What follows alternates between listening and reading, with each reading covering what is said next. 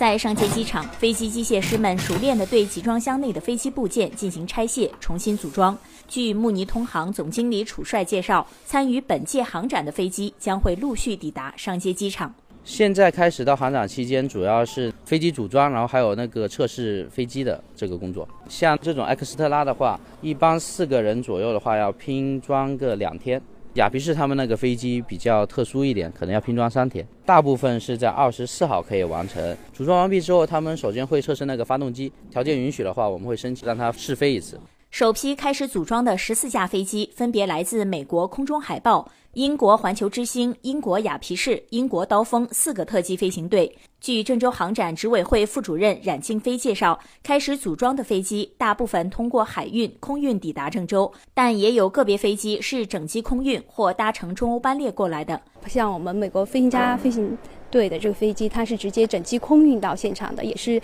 咱们郑州机场口岸。第一次这个进口竞技型的运动飞机，还有从欧洲直接搭火车运过来的飞机，来程呢，应该大家有两架这个飞机是通过中欧班列到咱们郑州的，然后回程呢，这个数量就会增多。据了解，本届航展将于四月二十七号正式开幕。航展期间，来自十个国家的十四支飞行表演队，除了在郑州上街机场进行特技飞行表演以外，还将进行各种飞机展示和无人机比赛，全面向民众展展示飞行的乐趣。冉静飞，到时候在我们的效应厂房会有来自将近一百二十家的通航企业，从飞机制造、航材、设备研发、机载设备、配套服务、航空运营、飞行培训等等各方面的这个参展商都汇聚于此，而包括我们从境外飞来的这个私人机主呢，还有也会在现场跟大家见面，也是一个突破性的一个举动。